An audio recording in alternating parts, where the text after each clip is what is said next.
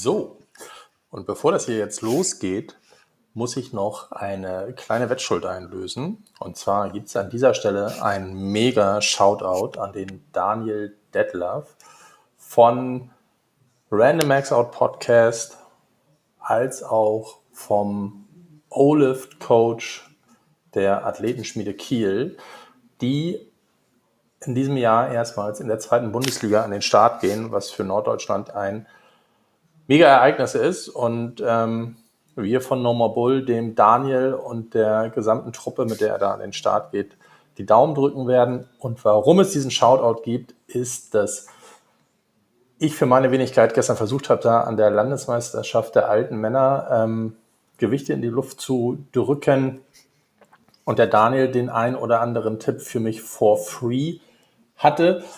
Das hat geklappt.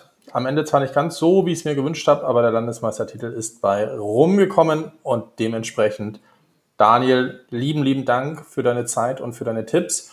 Und wer auf der Suche ist nach einem guten OLIF-Programm, der checkt mal den Daniel bei Instagram aus, Daniel Detlef oder ähm, Random Maxout Podcast. Da kommt ihr mit ihm in Kontakt und könnt euch die gleichen wertvollen Tipps abholen, die ich mir gestern abholen durfte. In diesem Sinne, viel Spaß und jetzt beginnt es mit der eigentlichen Folge. Herzlich willkommen! Es ist soweit. Hallöchen. Die Sommerpause ist vorbei.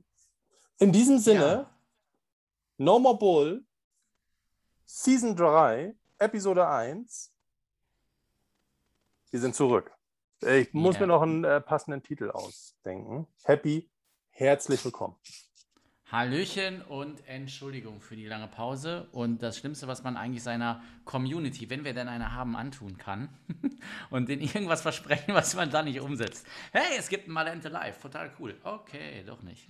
das, das hat nicht so gut funktioniert. Ah, An dieser Stelle nochmal ähm, Entschuldigung. Also eigentlich hatte ich mir vorgenommen, ich wollte es erst auf die schlechte Internetverbindung schieben. Dann wollte ich es aufs schlechte Timing schieben, was aber dem Geri, glaube ich, nicht so gerecht geworden wäre, weil der Mann einfach eine wandelnde Bibliothek ist. Und ähm, ich glaube, der Benefit, uns zuzuhören oder dem Geri zuzuhören, liegt eindeutig beim Geri. Ja. Und ähm, last but not least, wolltest du ein sauberes Abschiedsfest machen, statt mit mir zu reden. Ne? Ich glaube, das waren die drei Pfeiler, weswegen genau. das Malente Live hinten und vorne nicht funktioniert hat. Ja, das, das, tut, uns, das tut uns tatsächlich ein bisschen leid. Ähm, ähm, wir werden weniger versprechen, das ist es. Aber, aber, aber, aber, aber wir, ich habe heute mit dem Olli telefoniert und um das wieder gut zu machen, ähm, haben wir uns da ein, was einfallen lassen. Wir haben uns da was einfallen lassen. Und jetzt muss ich so ein bisschen aufpassen, dass ich das äh, medienrechtlich sauber mache. Also einmal kurz aufmerksam zugehört. Es folgt Werbung. Denn, wie ihr alle wisst, sind Happy und ich, der SBT, durchaus liebevoll verbunden. Und damit auch ihr in Zukunft die Möglichkeit habt, der SBT genauso liebevoll verbunden zu sein, haben wir heute im Office angerufen, haben uns den Olli geschnappt und haben mit ihm so einen kleinen Wiedergutmachungsdeal äh, ausgehandelt, weil das ja mit dem Malente Live nicht so richtig geklappt hat. Deswegen gibt es jetzt den Code NMB7. Steht für No More Bull 7%. Und wenn ihr euch jetzt entscheidet, bis zum Jahresende ähm, bei der SBT so einen Kurs zu buchen, Sportphysiotherapie, Medical Athletic Coach, Ernährung mit Tom Fox. Was haben wir noch? Also für die Einfühlsamen unter euch hätten wir zum Beispiel auch nochmal Osteopathie im Sport. Ja, ähm, wenn ihr Bock habt, SBT-Kurs zu buchen, dann nehmt ihr diesen Code NMB7 und bekommt 7% auf den Kurs als Rabatt. Da geht dann so ein Fältchen auf, da tragt ihr eure Daten ein und unten bei der Bemerkung tippt ihr ein NMB7 und spart euch ein bisschen Geld. Und mit ein bisschen Glück seht ihr dann nicht nur den Happy und mich live, sondern, das können wir ja an dieser Stelle auch schon mal verkünden, gibt es ähm, Neuzugänge bei der SPT mit dem Jonas Ja, Ries. ja, genau. Äh, wir hoffen, dass das alles so klappt. Das ist zumindest die Idee. Das ist zumindest die Idee. Doch, wir können, ähm, wir können schon mal verraten, dass es, ähm, er ist mit an Bord. Wie er mit an ja. Bord sein wird, das wird sie noch zeigen. Aber er ist mit an Bord. Ähm, und der Happy und der Julian Morchel wird er ausgesprochen, ne? bevor ich das jetzt versaue. Mhm. Mhm. Die werden auch den Kraftteil auf Vordermann bringen. Also genügend Gründe für euch, Rechner aufzumachen, Kurs rauszusuchen, Buchung fertig zu machen, NMB 7 drunter zu schreiben und dann freuen wir uns, euch zu sehen. Und jetzt, ganz wichtig. Werbung Ende. So, ich hoffe, äh, dass es jetzt so medienrechtlich total sauber war. Ich freue mich total, dass wir das ähm, anbieten können. Vielen Dank an, äh, an Olli und die SPT, dass er da, ähm, dass die da mitmachen und dass wir unseren Hörern da einen kleinen Benefit für ihre Treue zukommen lassen können. Ja, und dann sehen wir uns vielleicht tatsächlich mal live in Malente. Ja, und machen äh, einmal. Ach nee, das, das machen wir ja nicht mehr. Ne? Wir machen kein Malente live mehr. Nee. Deswegen haben wir uns auch, ähm, aber so, das zweite Benefit, zu dem wir uns entschlossen haben, ist, dass wir die Rückkehr aus der Sommerpause mit einer kleinen Doppelfolge feiern. Das heißt, am 18., wenn ihr diese Folge hört, ähm, traditional diskutieren der Happy und ich heute drei Papers, die uns da in der Sommerpause über den Weg gelaufen sind. Und schon in der Woche drauf, mhm. 18 plus 7 sind 25, hoffe ich. Weit über, weit über 20. 25. Weit über 20, 25. Kommt da schon die zweite Folge mit der Patricia Rieger, ihres Zeichens ähm, Olympiakandidatin im Gewichtheben der Frauen gewesen, muss man leider sagen. Und der Franka Weber, ähm, die wiederum ist die Sportpsychologin beim Deutschen Schwimmverband. Und dann würden wir gerne mal so einen kleinen Einblick in die Arbeit der Sportpsychologie geben und setzen uns ähm, mit dem Fall auseinander, was denn ist, wenn du vier Jahre für einen Traum gearbeitet hast und dieser Traum am letzten Qualifikationswettkampf platzt. Das am 25. Da freue ich mich auch schon drauf. Und dann würde ich sagen, Happy, steigen wir mal ein. Jo. Was wir uns da alles so, so rausgesucht haben. Und ich muss ja sagen, ich war, bin jetzt gerade noch in das Fee, deswegen, also falls sich das mal wieder im Kopfhörer komisch anhört, hänge gerade mit den Kanadiern ab und hatte ähm, das große Glück, dass ähm, die SPT mich angerufen hatte und mich fragte mit, sag mal, hast du nicht noch Lust, kurz in München zu ähm, unterrichten. Und ich dann äh, das große Glück hatte, mit dem Stefan Rauch zu unterrichten. Ganz liebe Grüße an dieser Stelle. Und mit dem habe ich untere Extremität gemacht. Und wir haben uns viel über Kreuzband und, und ähm, Kreuzband-Reha unterhalten. Und dann hat, glaube ich, wahlweise mein Telefon oder mein Computer gut zugehört. Und dann wurde mir nämlich in meiner Researcher-App folgendes Paper angezeigt von dem Matthew Buckthorpe, hoffe ich, ähm, seines Zeichens PhD, Recommendations for Plyometric Training After ACL Reconstruction, a Clinical Commentary. Und äh, bin ich ein bisschen drauf hängen geblieben, muss ich sagen. Ähm, das gefiel mir sehr gut. Also vor allen Dingen muss ich sagen, was mir da gefiel, äh, ist, dass der sich die Mühe gemacht haben oder die, die Gruppe vielmehr sich die Mühe gemacht hat, da mal so von Return to Activity bis hin zu Return to Competition, wenn wir das mal so als dieses Vier-Phasen-Modell nehmen wollen, ähm, die Entwicklung von Sprungfähigkeit und von plyometrischem Training aufzubauen weil man das ja sonst immer so sehr nach Bauchgefühl macht. Ne? Es gab mal so eine, so eine Guideline von dem, von dem BJSM, das gesagt hat, pass auf, Also so der erste Cut-off, den du, den du machen könntest, ist Laufen. Ja, also was, was wäre Laufen? Laufen ist so auf dem Laufband bei 10 bis 12 km/h. Und damit du das machen kannst, solltest du keine Entzündungszeichen mehr haben, du solltest keinen Temperaturunterschied mehr haben.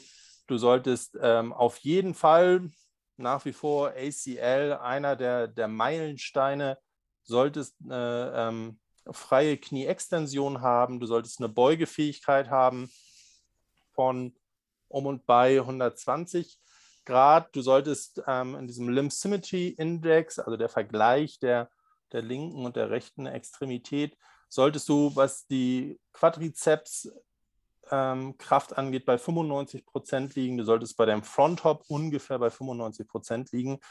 Und dann kannst du anfangen zu laufen. So, und wir haben ja auch schon mal darüber gesprochen, ähm, dass Laufen eigentlich nichts anderes ist als aneinandergereihte Sprünge. Und danach kam dann beim ACL so lange nichts. Na, und dann hat man, okay, jetzt bewegen wir uns mal so ein bisschen in der Vertikale und danach bewegen wir uns mal so ein bisschen in der horizontalen. Und wenn das alles gut geht, dann fangen wir mal so ein bisschen mit, mit ähm, Cut-off-Geschichten an. Aber so richtig manifestiert war nichts. Und deswegen muss ich sagen, ähm, fand ich das eigentlich eine schöne Geschichte, was die Jungs hier gebaut haben und habe das mal mit reingenommen. Happy, was sagt die Sportwissenschaft dazu? Ja, also erstmal äh, frage ich mich, ähm, wie kommst du darauf? Also zum einen ähm, sagst du gerade, der Geri ist eine wandelnde Bibliothek. Äh, dann wissen wir ja auch beide, dass der Geri mal in so einem schönen Vier-Phasen-Modell Aufbau Sprungkraft mitgearbeitet hat, äh, was ja auch schon in der Sportphysio seit geraumer Zeit, ähm, also auch in der Zeitschrift seit geraumer Zeit steht und ähm, ja eigentlich relativ bekannt ist, was ich mitunter auch äh, teilweise unterrichte. Ähm, äh, und jetzt kommst du mit diesem äh, Vier-Phasen-Modell. Das ist ja quasi ähm, Gotteslästerung. Und da habe ich mir erst gedacht, oh. was, was, was will der denn da jetzt noch? Und dann habe ich mir das angeguckt und habe mir gedacht, hm, okay, äh, ja, das ist genau das, wonach viele Physios schreien. Ähm, denn während äh, bis dato ähm, gerne Cut-off-Werte vermieden werden und sich darum gedrückt wird, so ein bisschen und gesagt wird, ja, wir machen das so qualitativ und dann ist es subjektiv, ab in Absprache mit dem Athleten und dies und das und die Bewegungsqualität muss gut sein. Da hätte man dann so mit diesem Less-Score, den wir in einer, unserer, in einer unserer Folgen schon mal diskutiert haben, könnte man noch so ein bisschen mehr wirklich was Quantifizierbares reinbringen, aber trotzdem bringt das äh, viele, viele Leute, die jetzt da in diesem Thema nicht so extrem drin sind und nicht so viel Erfahrung haben, nicht, nicht viel weiter, weil das, was du gerade gesagt hast, äh, es geht darum, sich an irgendwelchen Kriterien so ein bisschen festzubeißen und mal zu, wir brauchen zumindest mal eine, eine, eine etwas genauere Idee, ja, ähm, und da bietet eben dieser, ähm, dieses Vier-Phasen-Modell schon mal eine, eine, Möglichkeit, ein bisschen genauer hinzugucken, beziehungsweise sich ein bisschen konkreter zu orientieren. Das ist zum einen in, zeitlich basiert, also da steht so in, in, an der, in, für die Phasen die, die Typical Weeks, also die, die ungefähre Woche post-OP, beziehungsweise ähm, ähm, nach Unfall sozusagen. Daran kann man sich, das ist schon mal so die, die erste Nummer. Ähm, also ich versuche das jetzt mal hier so ein bisschen darzulegen für die Hörer, weil ihr seht das ja nicht. Ne? So. Und ähm, da ist mir bei so beim Nachhören einiger unserer Folgen übrigens mal aufgefallen, dass das so ein bisschen schwierig ist. Wenn wir da so anfangen, dann haben wir beide so das eine oder andere Bild vor uns. Das seht ihr natürlich nicht. Und dann müssen wir gucken, dass wir das ein bisschen anders aufarbeiten. Ja, aber das, das steht hin. alles zum Download bereit. Also im besten Fall lädst du dir die Studien runter und dann hörst du dir an, was wir beiden Vögel dazu zu sagen haben. Da bin ich mal gespannt, wie die Leute das bei 180 auf der Bahn machen. Na gut, okay, aber das ist. Okay. Oder sie sind, jetzt, sie sind jetzt so angeteasert, dass sie sie dann äh, runterladen. Ja, ja, aber auf okay. jeden Fall, ähm, da hat einer mal seine Excel-Skills ausgepackt. Genau, naja, auf jeden Fall es ist halt so, dass, was ich interessant finde, ist, dass man so auf unterschiedlichen Ebenen so Cut-off-Werte hat, beziehungsweise ähm, ähm, ähm, feste Kriterien. Das ist zum einen so ein bisschen dieses, diese, dieses Zeitkriterium. Ne? Dann haben wir ähm, die, die, die General Goals, also generelle Ideen, was muss erreicht werden. Wir haben ähm, Ideen, wie wir, was für Kraftwerte wir vorher erreichen müssen, was ich sehr interessant finde, was sonst normalerweise nur über unterschiedliche Studien ähm, äh, quasi zwar dargelegt ist, also das Wissen ist da, aber das wird noch nicht so kombiniert. Und das finde ich das Elegante an, ähm, an diesem Modell, dass man tatsächlich sagen kann, ja, also solange du nicht 1, das 1,5-fache deines, ähm, deines Bodyweights irgendwie beugen kannst, äh, in welcher Form auch immer, ähm, da brauchst du dir über die und die Sprünge noch keine Gedanken machen, so genau. ungefähr. Genau. Oder über die und die Sprungform. Weil wir auch wissen, und das ist halt interessant, dass man von einigen Sprungformen erst dann profitiert, wenn die notwendige Basiskraft da ist. Und dazu gibt es so, dazu gibt es wirklich Cut-Off-Werte und das ist hier mal so ein bisschen zusammengefasst und das macht das ganze Ding so ein bisschen elegant. Das war, war ähm, der, der Suchomail. Ne? Das ähm, bin ich der Meinung, da gab es mal von dem Jan Lemeur eine sehr schöne, sehr schöne Übersicht, die so gezeigt hat, was muss ich denn eigentlich erreichen? Du hast, du hast es hin und wieder schon mal in, in ähm, der einen oder anderen Folge angerissen. Jetzt hast du uns endlich mal die, die Studie dazu ins, ins ähm, Pad gepackt. Willst du da noch mal ein bisschen mehr zu sagen? Also da sind ja so ein bisschen Cut-off. Was brauche ich für einen Backsquat, um einen Counter-Movement-Jump zu machen? Was brauche ich für einen Backsquat, um so, so einen Triple-Hop zu machen? Und ähm, wo siehst du da die Gefahren oder, oder warum ist das so wichtig? Das ist ja wahrscheinlich die, die spannendere Frage, warum das so, so wichtig ist. Ja, so das, das Hauptargument ist vor allen Dingen, liegt vor allen Dingen so bei diesen, bei den Drop Jumps. Also Sukomel, äh, könnt ihr mal gucken, das ist so ein, so ein Ding aus 2019. Ähm, da gab es eine Untersuchung, bei welcher Basiskraft oder bei welchen Basiskraftwerten profitiere ich denn auch tatsächlich von unterschiedlichen Sprungformen.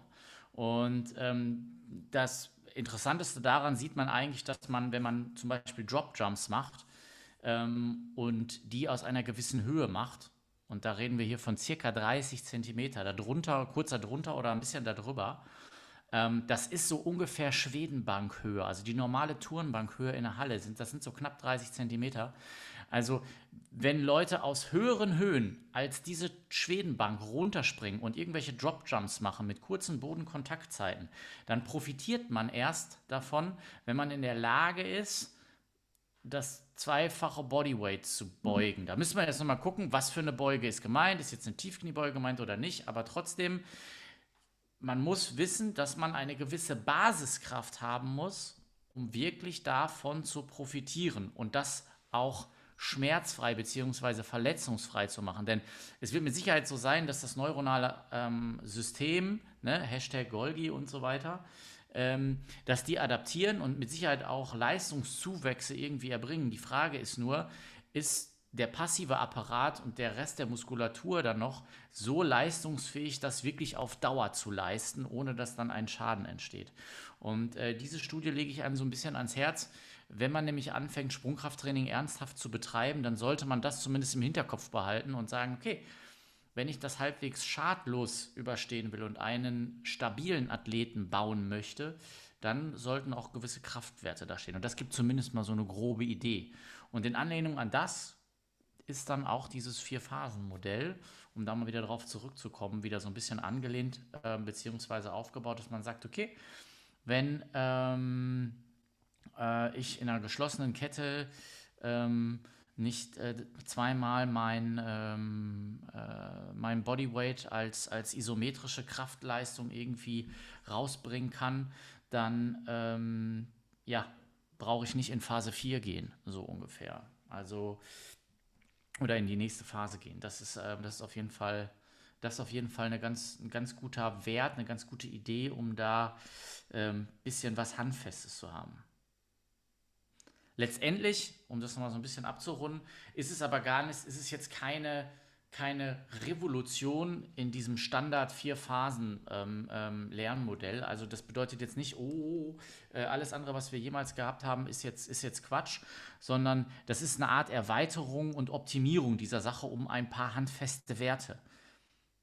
Ja, also das denke ich auch. Ähm, was man da irgendwie anerkennen muss, ist, dass es mal wieder äh, zusammengetragen wurde und auf den Stand 2021 gebracht wurde und dass man halt, ja, da hat sich halt einfach jemand die Mühe gemacht und hat es für dich zusammengefasst. Ich denke auch, äh, was man da nicht vergessen sollte, ist die, die Begleitung durch einen Fragebogen. Das ist jetzt ähm, in der Studie nicht so angesprochen worden, weil äh, das sehe ich zumindest relativ viel so in der Praxis, ähm, irgendwo runterzuspringen doch immer noch mal auch eine mentale Hürde, Hürde bei, den, bei den Athleten ist, wenn sie in einer Verletzung sind. Die andere Geschichte, wobei du da ja meintest, das ist eigentlich ähm, wahrscheinlich in der Sportwissenschaft gängiger als äh, in der Sportphysiotherapie, vielleicht habe ich einfach auch geschlafen, ist, dass die so eine Empfehlung geben, äh, zu sagen, okay, hier Early Stage, also was wir als RTA bezeichnen würden, pro Trainingssession 50 Fußkontakte, ähm, dann in dem Return to Sports 100, in dem Return to Play 150 und in, in dem Return to Competition 200 Fußkontakte pro Trainingseinheit. Das fand ich auf den ersten Blick, muss ich sagen, relativ sexy. A, weil ich anscheinend geschlafen habe und ähm, das gar nicht so als Rädchen auf dem Schirm hatte, um um so eine Laststeuerung zu machen, während ich das bei der oberen Extremität ähm, genau so verwende. Da, das macht sowohl der ESCA wie diese Smart Pitching-Protokolle, die aus dem Baseball kommen und wieder mit an der oberen Extremität total gute Erfahrungen gehabt haben. Da hattest du im Vorgespräch gesagt, ja, reißt mich jetzt so als Sportwissenschaftler nicht so vom Hocker. Warum? Mhm.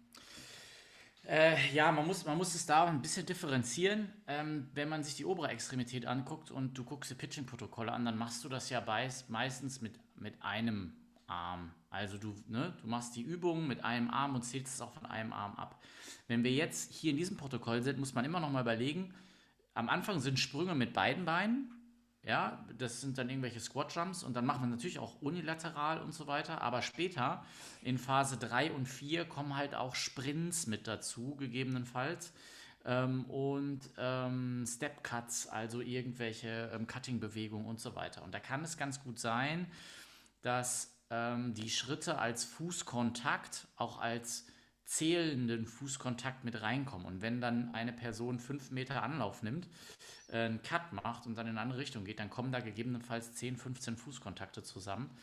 Denn ähm, worum es mir eigentlich ging, jetzt habe ich ein bisschen ausgeholt, ist die Tatsache, dass man normalerweise, wenn man in einem Sprungkrafttraining ähm, gestaltet, dass man bei höheren Intensitäten, und das wird es ja in diesem, ähm, in diesem Vier-Phasen-Modell oder in diesem Modell hier, da wird es intensiver, die Sprünge werden intensiver. Da geht man normalerweise bei steigender Intensität mit dem Umfang runter.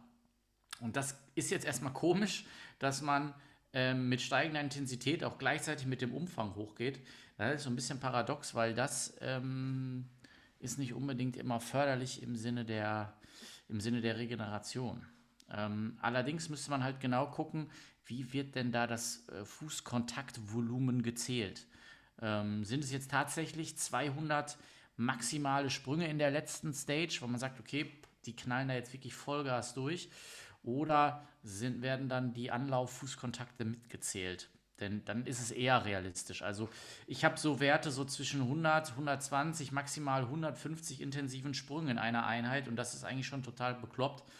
Ähm, die habe ich, so im, hab ich so im Kopf. Ähm, äh, und darüber nochmal oder da nochmal drüber hinauszugehen, puh, wenn es wirklich maximal intensive Sprünge wären, vor allen Dingen auch unilateral, da weiß ich nicht, wer das gut übersteht. Ja, genau. Also das vielleicht nochmal so als Kritikpunkt an der Arbeit, das ähm, Volumen gleich Foot Contact, so wird es hier beschrieben, äh, ein bisschen ungenau ist, weil man dann sagen muss, okay, 50 Fußkontakte in diesem RTA oder Level 1, je nachdem, wie du es beschreiben willst, ist wiederum relativ wenig. Ähm, da, da komme ich nicht weit. 50 Sprünge oder 50 Landungen, ähm, ja, das ist schon Volumen. Also das müsste man nochmal gucken. Wie gesagt, zusammengefasst, ähm, wer das damals von dem, vom Giri und dir verpasst hat, wäre das jetzt vielleicht nochmal so eine, so eine ganz gute Gelegenheit, ähm, sich das mal auszudrucken und übers Bett zu hängen. Ich finde es ebenfalls gut, weil man es eigentlich auch runterbrechen könnte auf ähm, Verletzung am Sprunggelenk.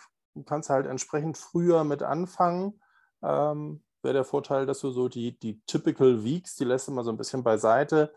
Aber die, diese Kriterien sind die gleichen am Sprunggelenk wie, wie am Knie, dass du sagst, okay, ähm, was sind so die Eingangsvoraussetzungen?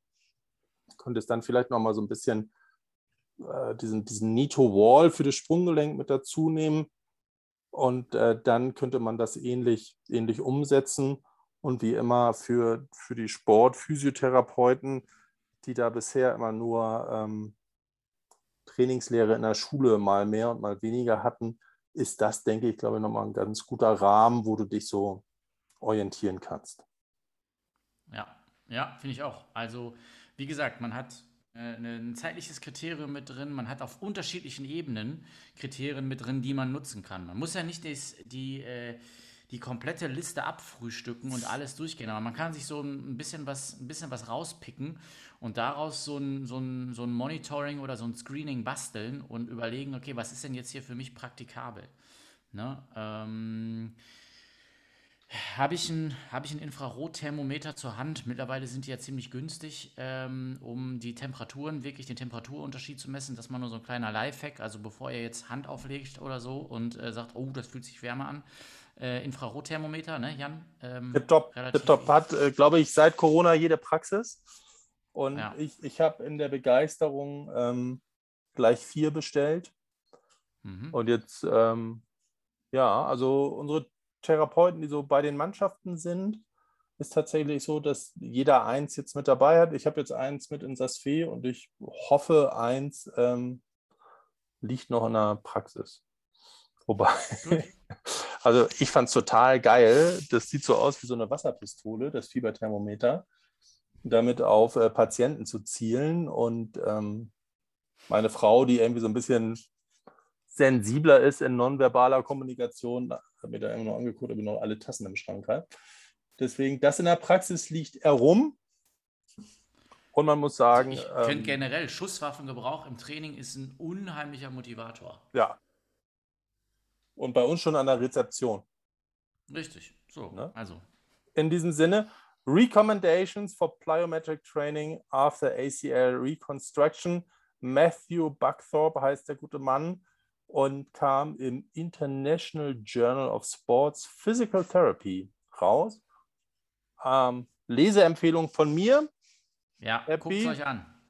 Happy sagt auch ja. Leseempfehlung. Ja, guckt es euch an. Ähm, wie gesagt, die, die Belastungsnormative mit, dem, mit diesem Volume, das ist so ein bisschen so eine Sache.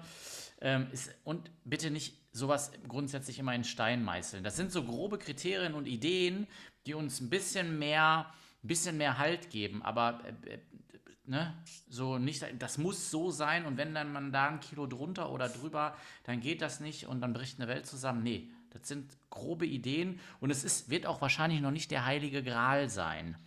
Das wird noch weiter optimiert, aber wir arbeiten dran. Besser, besser wie nix, sagen wir hier auf dem Quernburger Gletscher. Ja, schon mal deutlich besser als nix. Ja. Würde ich sagen. Ne? Auch, wie gesagt. Cool. Dann ähm, verlassen wir mal ein bisschen die Rehabilitation und äh, begeben uns ins, ins, richtige Training, spielen den Ball so ein bisschen zu Happy rüber. Hamid Arasi ähm, habe ich, ganz liebe Grüße, bei besagtem Jonas Ries nämlich äh, gesehen. Der hatte das gepostet und daraufhin habe ich es mir mal angeguckt und fand es äh, sehr interessant. The effect of resistance training set configuration on strength and muscular performance adaptations in male powerlifters. damit lässt sich noch nicht so viel anfangen. Na, wir übersetzen das jetzt mal so ein bisschen. Und zwar ging es darum, ob die Implementierung von sogenannten Cluster-Sets in das Krafttraining irgendeinen Vorteil im Vergleich zu klassischem Gewichttraining ähm, auslösen kann. Und ich glaube, Happy, da musst du uns erstmal überhaupt ein bisschen mit auf die Reise nehmen. Äh, was ist ein Cluster-Set und was ist der Vorteil, den man sich davon verspricht? Jo, äh, Cluster-Sets. Da geht es darum, dass man, ähm, bei, dass man bei gleichbleibendem Volumen sozusagen die Satzzahlen oder die Sätze etwas anders einteilt. Und da gibt es unterschiedliche Möglichkeiten. Also man sagt, normalerweise das gängige Ding ist, ich mache einen Satz mit zehn Wiederholungen beim Bankdrücken. Bumm. So, jetzt kann ich daraus Cluster machen und kann sagen, hm, ich mache anstatt zehn Wiederholungen, mache ich auch zweimal fünf. Also ich unterteile das nochmal in zwei Fünfer-Blöcke. Dementsprechend habe ich zwei Fünfer-Cluster, die ich nehme. Und ich kann zwischen diese Cluster einfach noch eine Pause einbauen. Und damit erhofft man sich eine geringere neuronale Ermüdung innerhalb eines Trainings. Und das kann dazu führen, dass man zum Beispiel im Bodybuilding häufiger trainieren kann. Das kann, wie man in dieser Studie dann am Ende sieht, ähm, um das mal direkt zu spoilern, das kann zu einem einer verbesserten neuronalen Ansteuerung und zu verbesserten Schnellkraftfähigkeiten führen. Und das äh, ist interessant. Äh, das wusste ich. Und ähm, ich musste so lachen. Ich glaube, jeder Gewichtheber der in seinem Trainingsplan schwere Zweier oder schwere Dreier macht, macht automatisch ähm, Cluster-Sets daraus. Weil mhm. die meisten, ey, for sure, also zumindest so in diesem Amateurbereich, in dem ich so rumtobe, wenn du schwere Zweier oder schwere Dreier machst, hast du echt immer 15 bis 20 Sekunden Pause, einfach weil es so schwer ist. Also ich glaube, alle Coaches dieser Welt stellen sich vor, Bub, du setzt um, du setzt ab, du resettest dich und dann machst du deine zweite Wiederholung.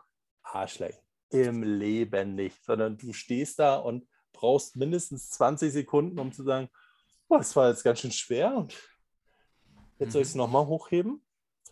Und ähm, ja, Olymp ähm, Amateurgewichtheber, wie ich es bin, äh, machen, machen schon immer Cluster-Sets. Und siehe ja, da, siehste. die Schnellkraft wird besser. Äh, ich habe es tatsächlich auch mal probiert, ähm, habe es dann aber ein bisschen übertrieben. Das waren so vor einigen Jahren, das war so die Zeit, wo ich dann selber auch mal mit ein bisschen Übertraining Probleme hatte.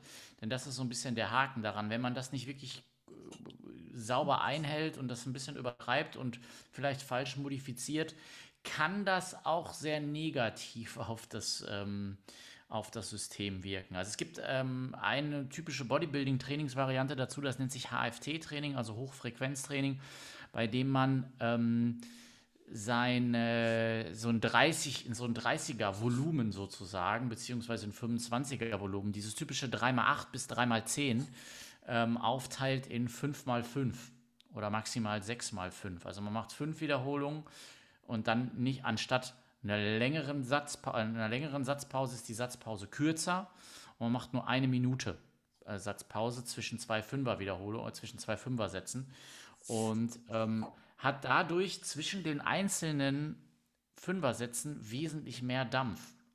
Du hast ähm, am Ende, genauso wie sonst auch, so wie wir das dann auch hier in der Studie sehen, das gleiche Volumen. Also du hast, weiß ich nicht, 30 Wiederholungen gemacht, wenn du 6 mal 5 machst Hast also 30 Wiederholungen gemacht, aber wenn du 3 mal 10 Wiederholungen machst, dann hast du das Problem, dass du bei Wiederholung 6, 7, 8, 9 und 10 neuronal schon so ermüdet bist, dass du jedes Mal quasi in den Begrenzer reinläufst. Wohingegen du bei diesen Fünfer-Sets oder bei diesen Cluster-Sets dann nach 5 Wiederholungen dir eine kurze Pause gönnst dein neuronales System, deine FT-Fasern so ein bisschen runterkommen, mal kurz erholen und dann machst du wieder fünf Wiederholungen und du bist bei den nächsten fünf vielleicht mit der letzten Wiederholung im Begrenzer.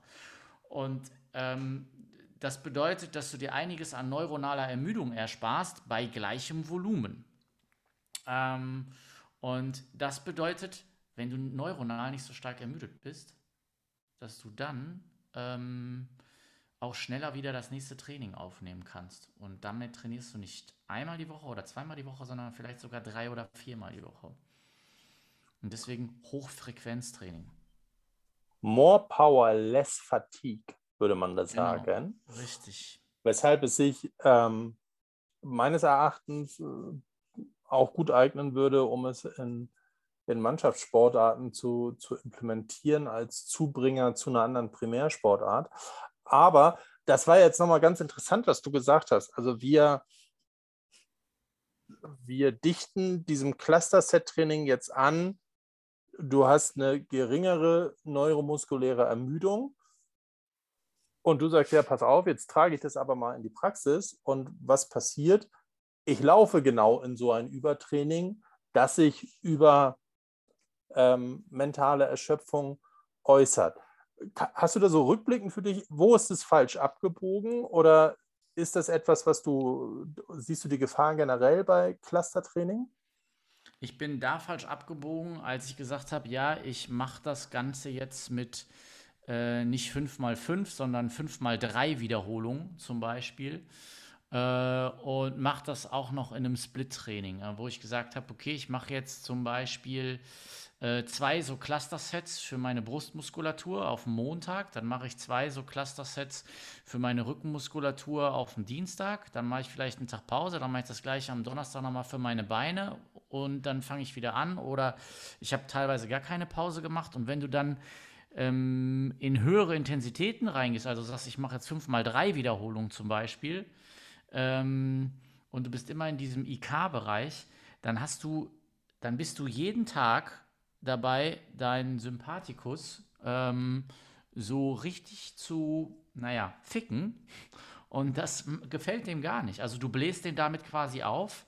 Und bei mir war das so, dass ähm, ich dann absolut nicht mehr zur Ruhe gekommen bin. Also ich kam mit diesen, mit diesen hohen Intensitäten und das vier, fünf, sechs Mal in der Woche einfach nicht klar.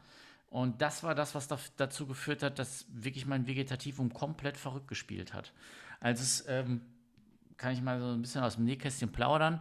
Das, das macht einen, jetzt ist jetzt nicht so, dass du, dass du verletzungsanfällig wirst, dass du Trainingsunlust hast. Ganz im Gegenteil. Du bist den ganzen Tag ähm, äh, ähm, hast Bock auf Training und willst eigentlich immer mehr trainieren, stehst immer mehr unter Stress sozusagen und pusht dich eigentlich nach vorne. Das nennt man auch sympathikotones Übertraining, wer das mal so ein bisschen googeln und untersuchen will. Kommt vor allen Dingen bei intensiven Kraftsportlern vor, also so Leute, die Gewichtheben machen und viel intensiv trainieren. Ähm, das, das passiert halt dann, wenn man zu oft zu hohe Intensitäten wählt und das nicht vernünftig periodisiert. Und da war ich in, zu dem Zeitpunkt einfach drüber, habe gedacht, du teste einfach mal die Grenzen meines Körpers aus. Und das hat mich innerhalb von, ja, so knapp acht Wochen äh, so richtig zerschreddert. Und da habe ich lange gebraucht, um mich davon zu erholen, weil ich auch nicht wusste, was da los war. Also da habe ich dann erst über ähm, tatsächlich den Olympic, Olympic Lifting Kurs bei der SPT und ein Gespräch mit Martin Zavia ähm, damals ähm, bin ich so ein bisschen darauf gekommen, dass es wahrscheinlich ein sympathikotones Übertraining ist. Also da ist es so ein bisschen mit Vorsicht zu genießen und sagen, Leute, versucht da nicht euren Körper zu überlisten und da Dinge zu machen, die da nicht mit reingehen. Das erfordert auf jeden Fall ein bisschen Erfahrung, dieses Training zu planen und zu periodisieren. Ähm, und vor allen Dingen, und das gebe ich euch damit auf den Rat, wenn ihr das macht, monitort das vernünftig. Das sind weise Worte, an die ich gerne auch nochmal anschließen würde, weil du jetzt äh, so sagst, es ist jetzt nicht unbedingt eine höhere Verletzungsrate. Wobei man ja sehen muss, dass äh, wenn du so eine erhöhte Sympathikus-Aktivität hast, natürlich entsprechend dann auch Stress ähm, ausgeschüttet werden, wie Noradrenalin und in dem Fall dann halt auch Cortisol und du dann eigentlich dich zweigleisig so ein bisschen ins Abseits stellst. Das heißt einmal die kognitive Erholung ähm, funktioniert nicht mehr so gut. Also man ist so ein bisschen müde. Und ich glaube, äh, die, die Ansteuerung funktioniert dann nicht so gut. Und wenn du mit hohen Gewichten arbeitest, brauchst du einfach eine, eine gute Ansteuerung, eine gute Technik, sonst steigt das Verletzungsrisiko. Der zweite Teil ist halt, dass auf bindegewebiger Ebene dieser hohe Cortisolausstoß dazu führt, dass du auch da nicht mehr gut regenerierst, weil dieses Cortisol halt Einfluss auf deine Fibroblastentätigkeit hat und entsprechend ähm, die Arbeit deines, deines äh, Fibroblasts so ein bisschen minimiert. Und das machen wir dann vielleicht nochmal in einer, in einer anderen Folge, beziehungsweise da, wo der Pat Preilowski äh, zu, zu Gast war und wir uns über diese Neurotex unterhalten haben. Dieser hohe Cortisolausschuss führt dann dazu, dass du eine vermehrte ähm, Triggerung deiner nozizeptiven Afferenz hast und irgendwann wirst du halt einfach schmerzempfindlicher. So, schmerzempfindlicher führt wieder zur Ermüdung und so begibst du dich eigentlich relativ ähm, klassisch in so einen in so ähm, Teufelskreis der immer wiederkehrenden Geschichte. Das heißt, tendenziell richtig gut, ja, wenn man hier so ein bisschen bisschen reinguckt, jetzt haben wir einmal gesagt, wir können, wenn wir es denn sauber, wenn wir es sauber ausführen und wenn wir es gut progressieren, ähm, neuromuskuläre Ermüdung deutlich limitieren im Vergleich zum klassischen Training, das bis zum Versagen ausgeführt wird. Und was ich halt als Zubringer für Spielsportarten total spannend fand, äh, spannend fand war, dass du es, dass du die, die äh, Rate of Force Development nach vorne bringen konntest. Das vielleicht auch nochmal so ein, ja, ein Benefit. Ja, wie wir Deutschen äh, Oldschooler sagen, die äh, Rate of Force Development könnte man auch Schnellkraft bezeugen oder Explosivkraft, ja. ja. Wobei da ähm, genau. sehe ich hier im Pad, äh, da hat der Happy auch so ein Fragezeichen-Gesicht hingemalt. Was fandst du da doof, dass das Powerlifter waren, ne, in der Studie? Äh, ja, also, ähm, ich musste ein bisschen schmunzeln, als ich die, als ich die Studie oder als ich den Bericht gelesen habe. Ähm, da waren äh, Typen, die waren beschrieben so ungefähr wie ich, meine Größe, mein Gewicht und ungefähr auch meine Leistungsdaten und die galten als Powerlifter. Und ich sehe mich jetzt nicht unbedingt so als mega Powerlifter. Nee, nee also wer, ähm, wer den, den letzten Beitrag vom Happy gesehen hat, weiß, dass Happy eher so die Kategorie Disco-Pumper ist. Genau, richtig. Richtig, richtig. Ähm, und äh, ja, von daher äh, kann man sagen, ähm, oder äh, generell ist erstmal zu sagen, man nimmt jetzt Leute, die nicht unbedingt auf Schnellkraft trainiert sind, macht mit denen Training und misst mit denen, dass sich bei denen an der Schnellkraft was ändert. So, ähm, das mag sein. Jetzt stelle ich aber trotzdem dann äh, mal die etwas ähm, provokante Frage: Gilt das denn für Leute, die schon im Schnellkraft Modus sind, also Schnellkraft erfahren sind, wie zum Beispiel Mannschaft, Spielsportler und so weiter, ist das darauf auf die zu übertragen. Ja, ähm, also nur weil ich, äh, Beispiel dazu, äh, nur weil ich im Weltraum äh, sehr, sehr gut mit einer Powerplate äh, ein Muskeltraining mache und damit eine Atrophie vermeide, eine, eine Muskel, ähm, äh, vermeiden kann, heißt das noch lange nicht, dass das unter Schwerkraft noch besser funktioniert und damit die Hypertrophie gesteigert wird. Mal so ein bisschen übertrieben. Ich weiß, es ist weit hergeholt, aber die Frage ist, ist das, was jetzt bei den, bei den Leuten klappt, also bei den Powerliftern, die alles andere als schnellkräftig sind im Normalfall, ähm, würde das genau, bringt das tatsächlich, wird das bei Leuten funktionieren, die schnellkräftig dabei sind? Und da wäre dann die nächste Frage, wie sieht es denn mal aus, wenn wir da olympische Gewichtheber nehmen. Also die auch Gewicht schnell bewegen können, nicht einfach nur hoch, ohne das jetzt böse zu meinen. Ne? Weil es ist ja schon schwer, was die da hochziehen. Ja, wie gesagt, die macht Cluster Set immer aus Versehen. Ja, aus Versehen alles richtig gemacht. ja, ja, also wie gesagt, das ist, das ist die Frage, die ich mir stellen würde. Prinzipiell, ich glaube, also das, was da steht, glaube ich hundertprozentig, dass das stimmt und dass das auch gut funktioniert. Denn ähm, du hast eine geringere neuronale Ermüdung, kannst in dem Moment ähm, auch die einzelnen Bewegungen innerhalb der Sets wahrscheinlich etwas schneller durchführen, weil du halt wesentlich weniger in diesen Begrenzer reinläufst und ähm, hast von daher die Möglichkeit, schon alleine bei der Bewegungsausführung ähm, auf intramuskulärer Koordinationsebene einfach immer etwas sauberer und besser zu arbeiten. Ne? Denn wir wissen ja alle, hatten wir hier auch schon mal im Podcast, wenn wir ein IK-Training machen, wollen wir das immer möglichst ausgeruht machen. Ne? Und äh, das sieht man dann hier auch, wenn, wenn ihr euch den Table da anguckt, seht ihr das, dass die später in relativ hohe Intensitäten reingehen, also 85 bis 90 Prozent des One-Rap Max. Und ähm, das ist ein Unterschied, ob ich einmal vier mache oder zweimal zwei, dieses Ausversehene. Ähm, da ist einfach mehr möglich im Sinne von ähm, kurzer Regeneration und dann kriege ich bei der einen oder anderen Wiederholung ähm, einfach eine bessere intramuskuläre Koordination weil wir eben die Ermüdung raushalten. Also merkt euch nochmal nebenbei, wenn ihr ein IK-Training macht, wollt ihr nicht, euch nicht ermüden, denn sonst werdet ihr langsam. Ja, würde, würdest du sagen, würde man sich in einer Kadenz nur auf den konzentrischen Weg konzentrieren? Ja. Ja, ne, alles andere macht, macht in dem Zusammenhang keinen kein Sinn. Man könnte jetzt nochmal diskutieren, wenn wir über Mannschaftssport sprechen, dass es beim Mannschaftssport ja nicht unbedingt nur um Beschleunigen geht, sondern auch hin und wieder auch um Abbremsen. Und da kann man dann irgendwann, aber das machen wir nicht heute, nochmal darüber diskutieren, wie sieht das denn aus mit der Bremsfähigkeit von einigen Sportlern und wie kann man denn das Abbremsen gegebenenfalls beim Krafttraining nochmal ein bisschen forcieren. Denn wer später bremst, fährt länger schnell oder läuft länger schnell.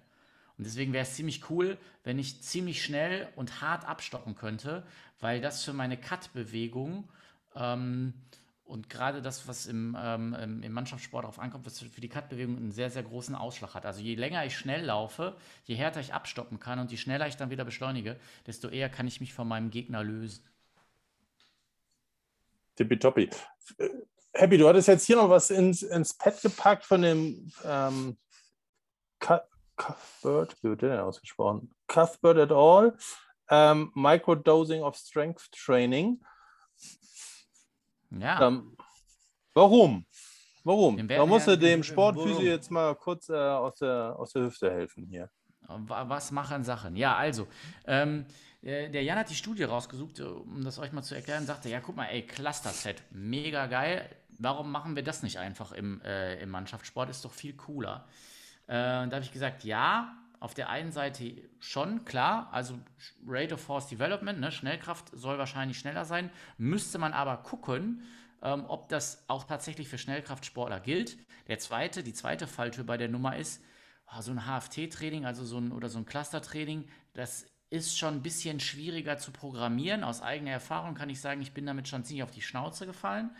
Dann habe ich gesagt, okay, wenn es aber, was jetzt interessant ist in letzter Zeit, was rausgekommen ist, ist halt Cuthbert, der sagt, hey, ähm, es gibt, ich kann ein Microdosing machen, also anstatt einem wirklich konventionellen IK-Training, ähm, mache ich nicht zwei, drei, mache ich nicht drei, vier, fünf Sätze, sondern nur ein bis zwei Sätze. Ähm, und interessanterweise mache ich das äh, ein bis zweimal in der Woche. Ähm, also eigentlich wesentlich weniger Volumen als sonst. Und interessanterweise gibt es so gut wie keine, so gut wie keine Kraftverlust, äh, Kraftverluste sozusagen. Ähm, und äh, das bedeutet, dass man sich einiges an Krafttraining sparen kann und auch an Akku sparen kann. Und das finde ich mega interessant. Also gerade in Season brauche ich eben nicht ballern wie so ein Geisteskranker, ähm, um meine Leistungsfähigkeit zu erhalten, sondern da reichen schon Mikrodosen aus. Und das ist wiederum ein weiteres, ein weiteres Argument dafür, auch in der Saison Krafttraining zu machen, nur angepasst. Halt eben ein bis zwei Sätze vielleicht reicht schon aus bis ein, für ein bis zweimal in der Woche. Das fand ich interessant. Ja. Also das ist auch das, was da drunter steht. Um, ähm, this result is of particular importance around in-Season Training or Tournament Schedules. Ja. Genau das, was du sagst. Ne? Also, dass man ähm, eigentlich mit einer, vielleicht zwei kurzen, dafür intensiven Sessions das Kraftniveau erhält. Ich höre jetzt, obwohl ich in der Schweiz sitze, wieder so nordöstlich von Hamburg meine Fußballer aufatmen ja, wo haben wir das schon mal gewusst, ne? Einmal reicht so, das bisschen, was wir mit dem Schröder machen am Dienstag, das reicht. Jetzt kommt der klitzekleine Nebensatz in well-trained populations. ja. Ganz liebe Grüße ja. nach Eichede an dieser Stelle. An der well-trained population müssen wir noch ein bisschen arbeiten. Auch wenn wir momentan, äh, wenn das momentan läuft. Aber ähm, ja, auch da gibt es ja so Cut-off-Werte Kraft, was geleistet werden sollte im Verhältnis zum Körpergewicht. Ähm, da muss ich mit meinen Jungs nochmal ran. Und das vielleicht zu, zu Cuthbert im, im Abschluss, der sich dann ja auch nochmal die Frage stellt, okay, man muss ja so ein bisschen gucken, ähm, wo kriege ich das gut hin, wo kriege ich das schlecht hin. Wir sehen es im Football sehr, sehr lange Off-Season. Der Rest der, der deutsch, traditionell deutschen Sportarten, Fußball, Handball, Basketball, sind ja eher so über dieses ganze Jahr gestreckt, wo wir uns dann über sechs bis ja, sechs Wochen fußballfreie Zeit ist es so in der Regel, da dann dieses, dieses Kraftniveau aufzubauen, ist immer schon eine Herausforderung, wenn die Leute nicht eine gewisse Erfahrung im Training mitbringen. Das stimmt. Ne? Ja, ja, lass ich so stehen. Also, ja, Cluster also Sets mal ausprobieren, ja. ne? Ja, ja, probiert es einfach mal aus. Also, ähm, ähm, Versuch macht klug und äh, probiert einfach mal aus, wie sich das anfühlt, ähm, 3x10 zu machen als, normal, als normales äh, Training. Klar, montags Bankdrücken. Äh, und äh, macht daraus mal 6x5 mit einer Minute Pause dazwischen, äh, jeweils. Äh, und guckt mal, wie sich das anfühlt. Und äh, ihr werdet sehen, dass das ein, dass das ein Unterschied ist und ähm, dass das auf jeden Fall ähm, für, vor allen Dingen auf, im Bereich der Ermüdung, neuronale Ermüdung, äh, sich bemerkbar macht. Du machst montags Bank, wir machen immer freitags Bank. Ah, Monday, International Chess Day.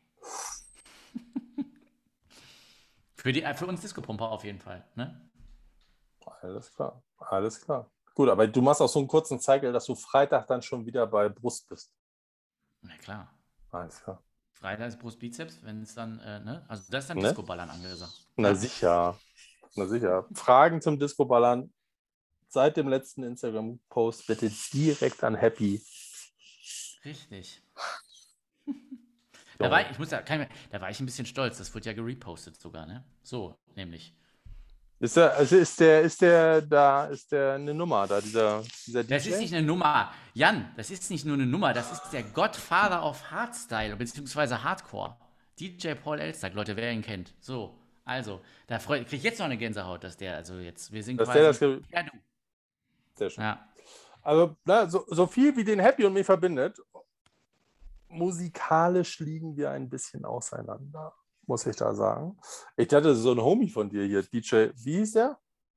DJ Paul Elstack. Macht er sich lustig? Ey, wir machen so ein Poll, wir machen so ein Poll unter so ein Instagram-Dingens, wer, wer, den, wer den kennt, ey. Und, und wenn mehr als 51 Prozent den kennen, dann hast du eine Pulle rum bei. Ja, du bist den. Ja, hast du eine Pulle rum bei mir, gut. Den kennen voll viele. Alleine nur die Leute, die New Kids gesehen haben vor ein paar Jahren, also diese holländischen Typen, äh, da hat der nämlich die Titelmusik zugeschrieben. So nämlich.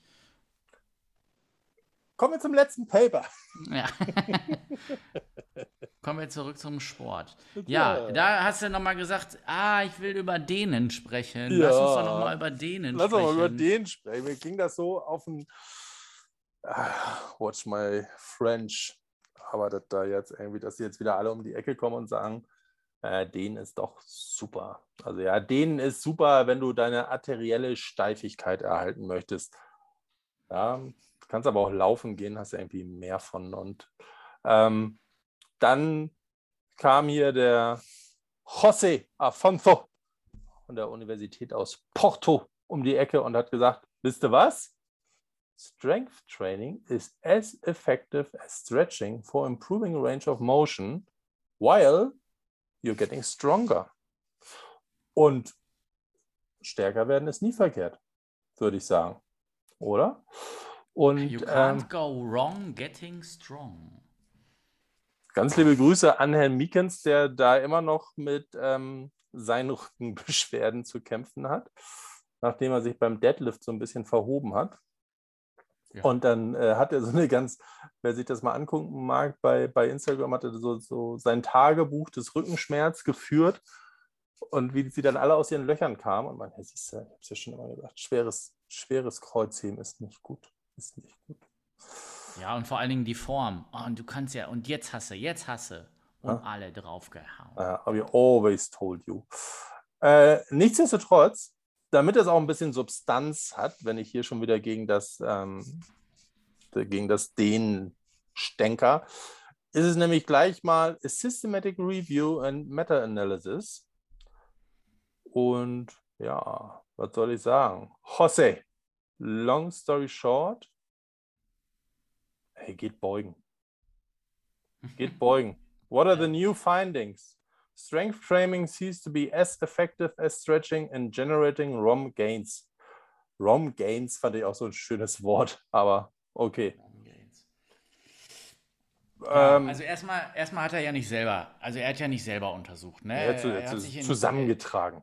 Es ist so ein kleiner Bücherwurm, der José, und der hat sich äh, dann da hingesetzt und hat ein, äh, hat ein paar Studien sich angeguckt und hat die miteinander verglichen und hat sich halt angeguckt, ja, können wir denn da den Range of Motion und hier und da ein Strength Training, äh, Strength Training gemacht und so weiter und so fort. Was man auf jeden Fall beachten sollte, ist, nur weil ich jetzt Kraft trainiere, heißt das nur lange nicht, dass ich beweglicher werde. Ne? Ähm, gerade weil ja natürlich auch so diese, gut, in unserer Community ist das ja jetzt nicht mehr so, ähm, aber so die Allgemeinheit sagt, hm, Krafttraining meine ich, das macht der unbeweglich. Also ähm, jeder, der ein bisschen, bisschen Ahnung hat und nicht so oft vor die, Schau vor die Schaukel, vor die Wand geschaukelt ist, ähm, der weiß eigentlich, ähm, dass Krafttraining eben beweglicher machen kann, wenn man es denn richtig macht. Ähm, dazu gehört allerdings auch, dass man Full Range of Motion Training macht. Ne?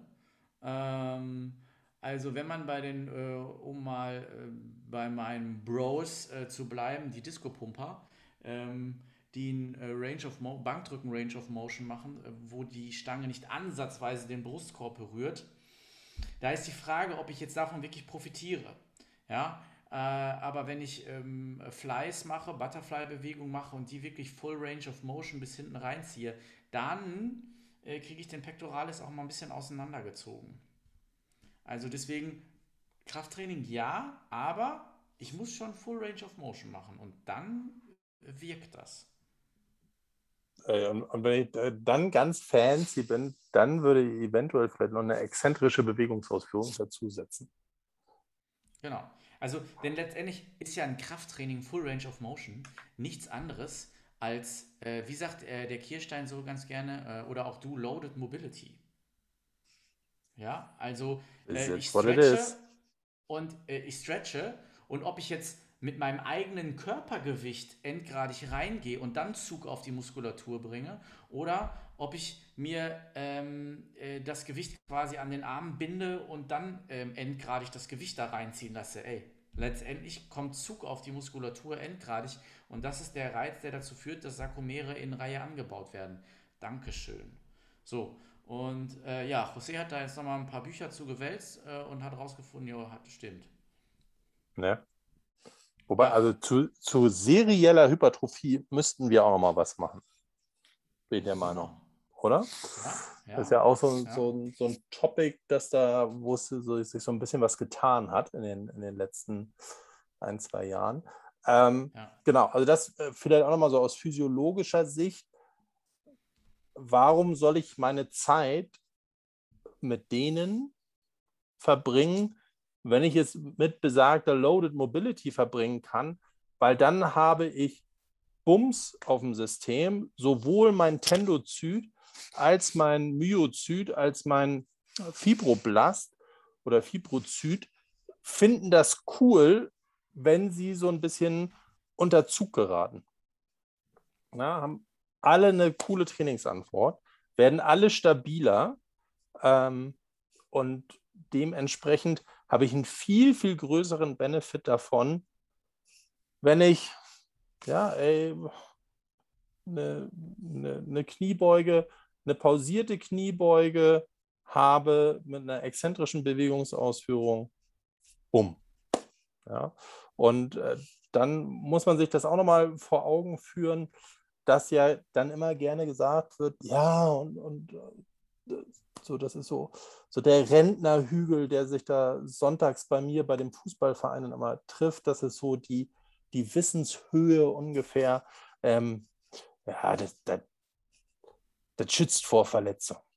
Nee, schützt es nicht. Ja?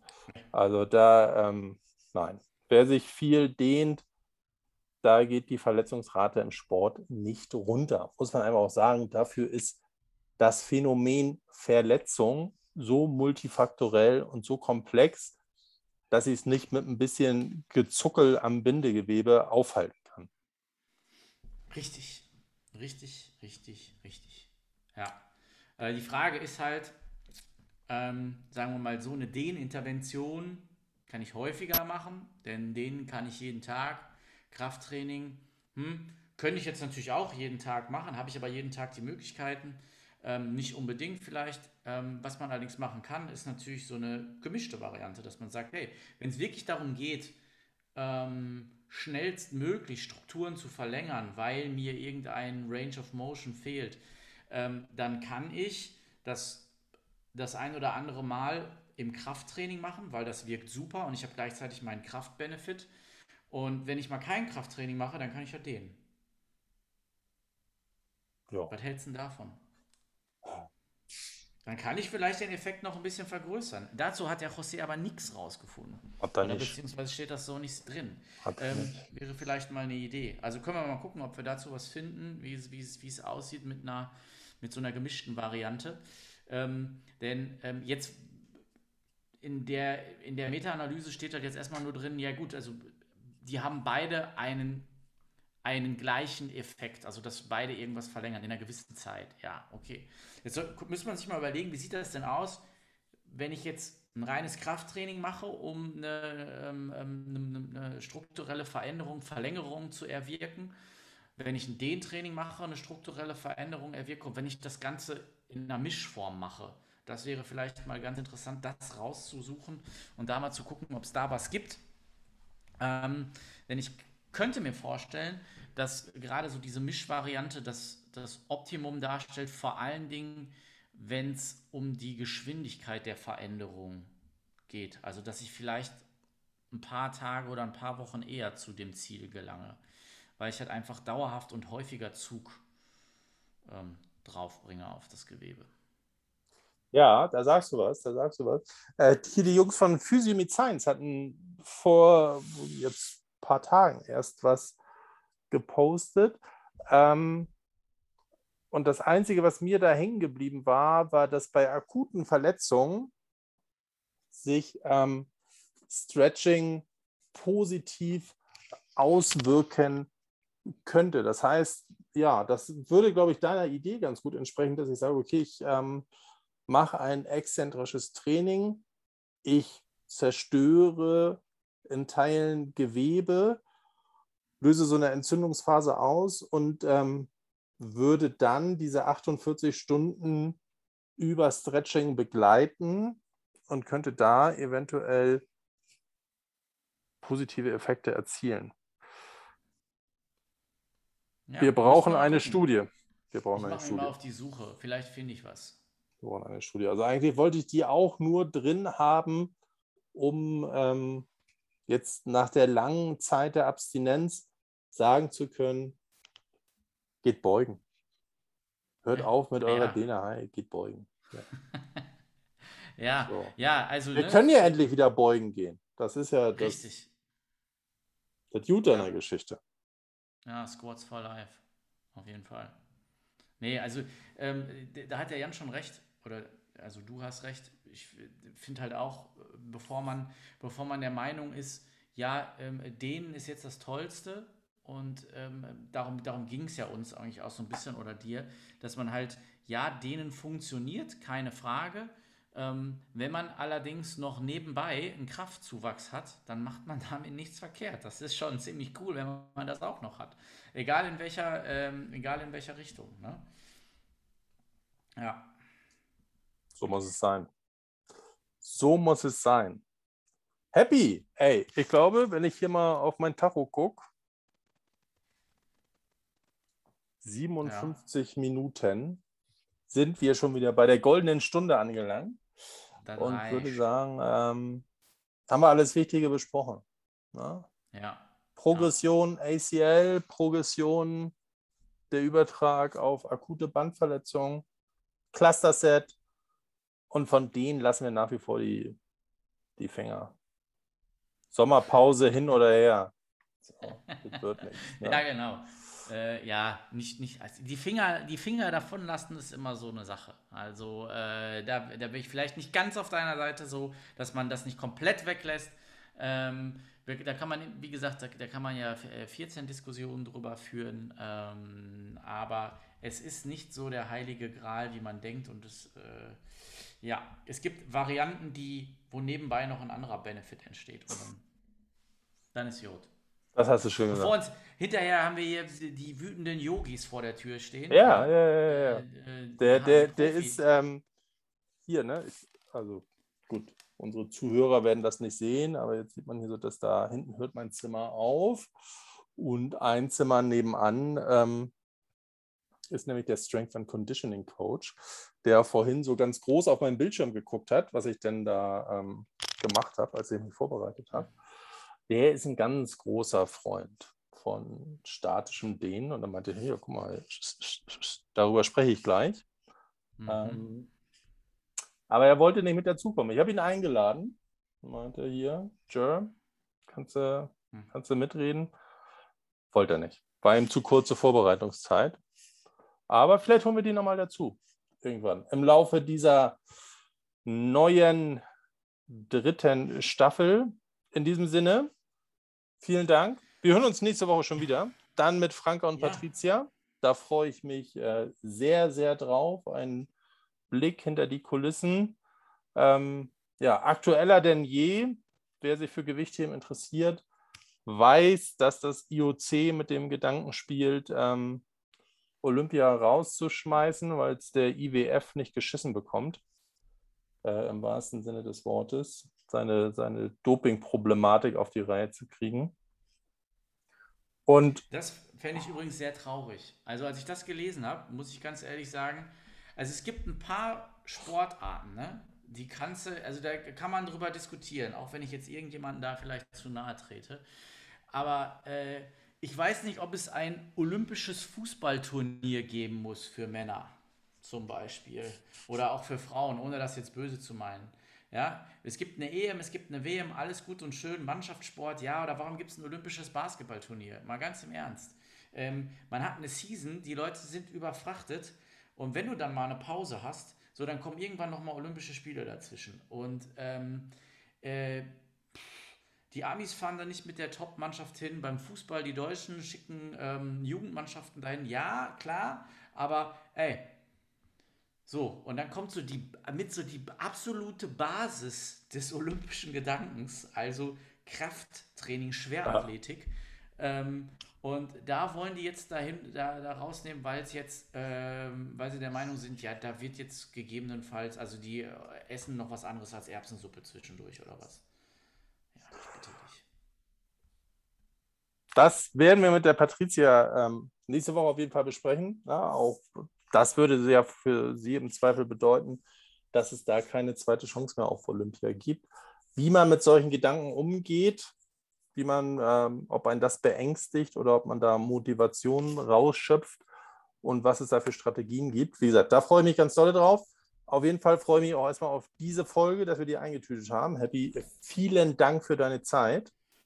Vielen Dank für auch deine Vorbereitung, denn ähm, die Studien gehen diesmal auf deinen Nacken. Oh Das mein muss man auch Nacken. mal sagen. Auf deinen Nacken. Ja. And there is much more to come, Leute. Also ihr habt schon ein bisschen was gehört. Äh, wir hatten, ähm, wir waren aber nicht müde im Sommer und haben schon überlegt, noch, was noch so kommt. Auch wenn wir uns jetzt ein bisschen wieder in die Nesseln setzen und was ankündigen. Äh, es wird auf jeden Fall noch was über Functional Training kommen. Darüber wollen wir ein bisschen sprechen, weil das ist mir auch, das ist mir persönlich ein paar Mal um die Ohren äh, gegangen. Und äh, wir haben immer noch nicht so den Übertrag gemacht, so Schnelligkeit, Agilität. Was ist denn damit? Ähm, ne, wir haben so die, über Sprünge gesprochen und da können wir dann in Zukunft nochmal drüber quatschen. Wie kriegen wir denn jetzt das wirklich im Spielsport nochmal ein bisschen mehr auf die Straße, äh, wo es auch dann um wirkliche Richtungswechsel geht und ähm, noch mehr als das, Agilität. Da freue ich mich sehr drauf. Äh, diese, die sagenumwogene Leiter. Was die sagenumwogene Leiter. Heute habe ich es gerade gepostet. Ja. Können wir gleich an, ne? Ist genauso ein Quatsch wie äh, Stretchen. Mein Standpunkt, ob der war es oder nicht, diskutieren wir dann äh, in der Oktoberfolge. Ja, kündige das mal nicht so schnell an, wer weiß, wann das kommt. Okay, wir gucken, wir gucken. Also äh, wir werden, werden, wir, werden wir in dieser Staffel diskutieren. Gab auch schon heute sehr lustige, ähm, sehr lustige Reaktionen, als ich das gepostet habe. Da der eine oder andere Athletiktrainer aus dem Fußball fühlte sich da so ein bisschen ähm, ja, vor den Kopf gestoßen, vielleicht irritiert. Aber das werden, das finde ich ist hochspannend auch mal so ein bisschen Koordination, Agilität, Beweglichkeit, ähm, interner und externer Stimulus mal so gegenüberzustellen und dann mal zu schauen, what's up with the magic letter? Ich habe zu viel mit den Kanälen rumgehangen. Ich bin schon wieder in einem ganz fiesen Denglisch-Modus. Bevor das noch schlimmer wird, viel Spaß mit dieser Folge. Schön, dass ihr dabei wart. Und wir hören uns nächste Woche. Bis dahin. Alles klar. Lasst euch nicht ärgern. Hade. Ciao.